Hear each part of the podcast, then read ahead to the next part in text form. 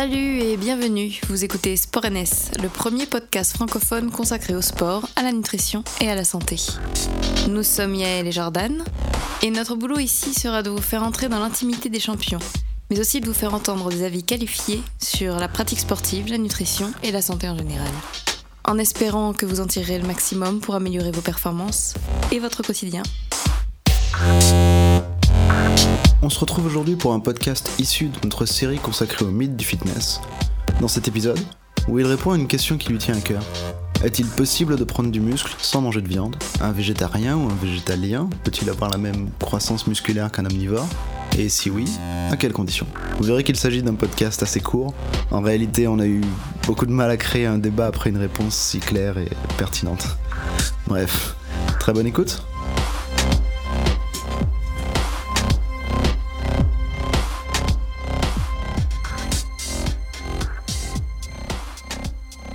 Il y a une question qui m'intéressait, et euh, peut-être plus pour Will, du coup.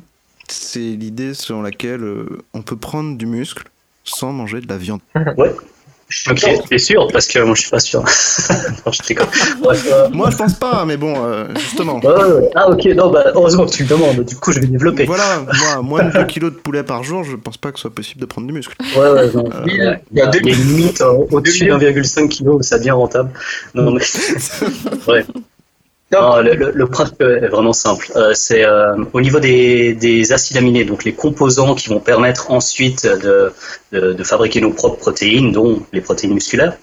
Euh, en fait, tout, tout est décomposé avant d'être reconstruit. Si on prend vraiment l'idée des Lego, bah, on considère que voilà, les Lego sont là. On a fait une construction quand on était gamin, on l'a démonté, puis on est capable d'en faire une nouvelle. C'est exactement le même principe. Seulement, les Lego, il y en a plusieurs. Et il y en a plusieurs pour arriver finalement à construire quelque chose.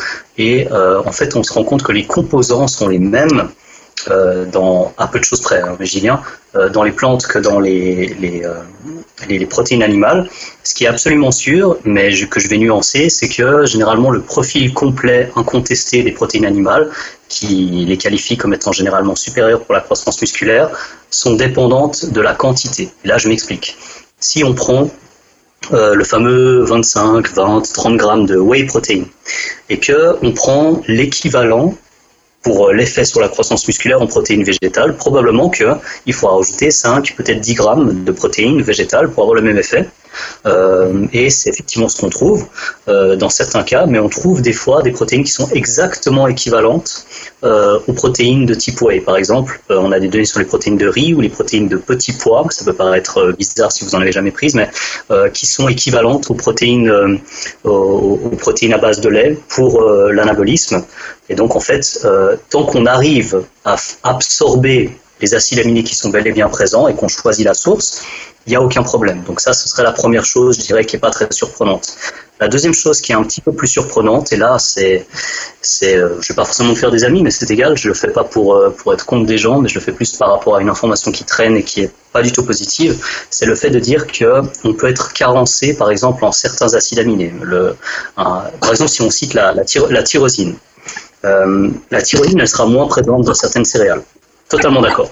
Et donc, plutôt que de dire on va manquer de tyrosine, pourquoi pas dire bah, il y a un peu moins de tyrosine, donc du coup, tant qu'on mange assez sur la journée, on est bon. Et à la place de ça, il y a des espèces de termes inventés comme disant des, des acides aminés limitants, ce qui fait que tant qu'on en a un petit peu moins que le standard qui est défini arbitrairement comme étant les œufs, euh, on se dit que chaque protéine qui est en dessous des œufs en termes de qualité, qu'on a fixé arbitrairement encore une fois, on manque de quelque chose. Mais c'est une aberration parce qu'il n'y a aucune protéine même sur le plan végétal, qui ne possèdent pas les acides aminés. Donc en fait, il y a, ils, y sont, bel et bien là, ils sont dans des quantités différentes. Effectivement, que dans certaines protéines, le, gold standard, un petit peu, on dirait, c'est la whey protein qui a plus de leucine. Ok, super.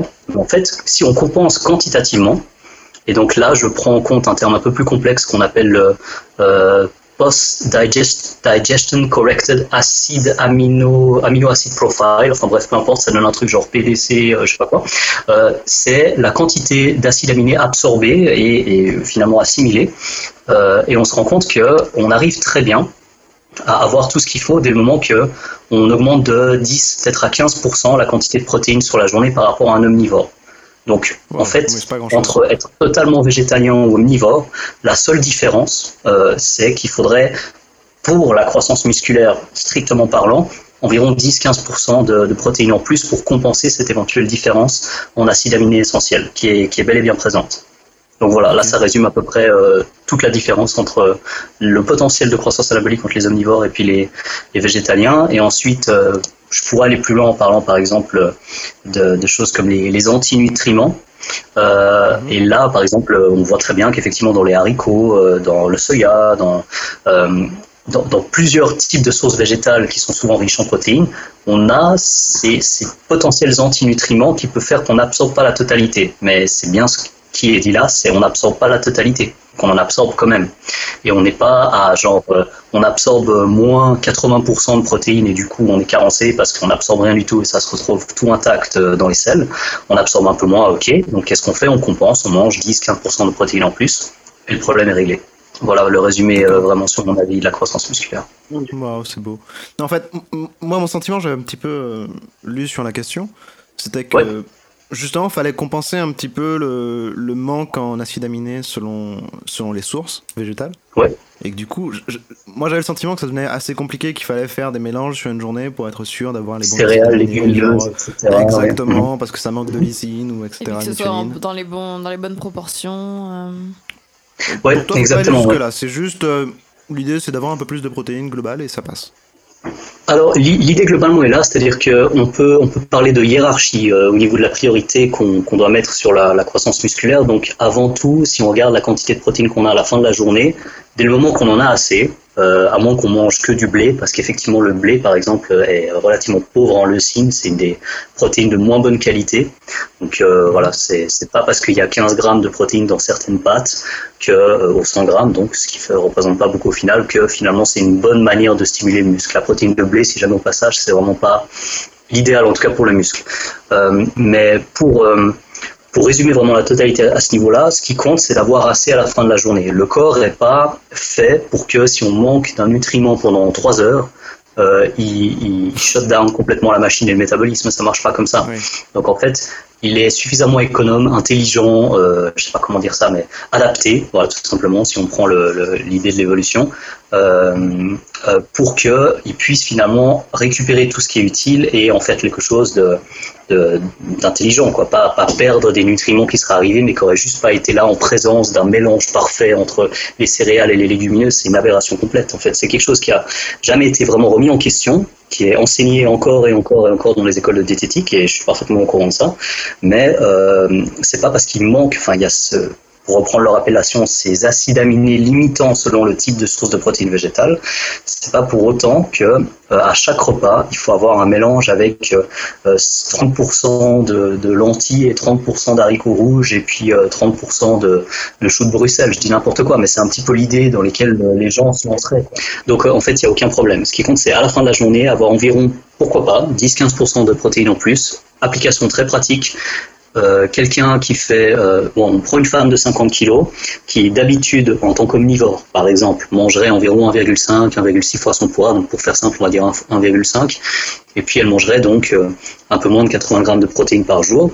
Si on voulait être sûr qu'il n'y avait pas de problème en étant végane, végétalienne, végane c'est aussi pour le comportement, elle pourrait manger par exemple 90 grammes de protéines par jour et la femme de 50 kilos serait tranquille. Il n'y aurait plus d'autres problèmes à, à traiter en fait. C'est beau. Okay. Super. Donc, euh, voilà.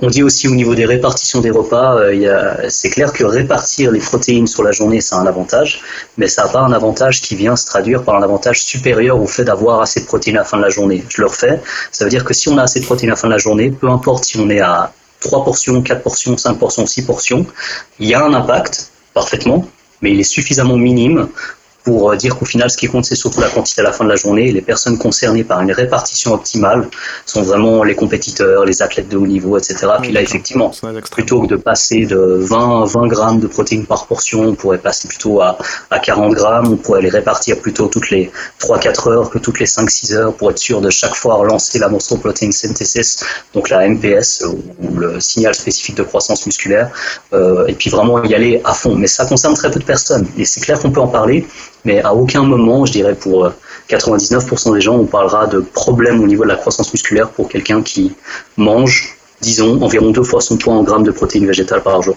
Aucun souci. D'accord. Bon. J'ai absolument rien à ajouter. Ah, Super. Bah, non, mais c'est c'est un sujet qui me tient un peu à cœur. hein. Je savais que j'allais m'emballer là-dessus. Ouais, c'est normal. Bah, tu vois, je, je t'avais dit à 8 minutes 20, je t'ai dit oui, t'as 2 minutes. Et, euh, il est 17, 25 quoi. Je savais, hein, je savais. Je t'avais dit 2 minutes.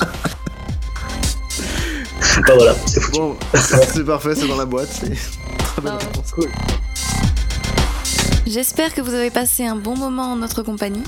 Surtout, n'hésitez pas à commenter, partager, liker, que ce soit sur Facebook ou Instagram. Vous pouvez également nous soutenir avec une bonne note sur iTunes et une petite contribution sur Ulule. On se retrouve bientôt.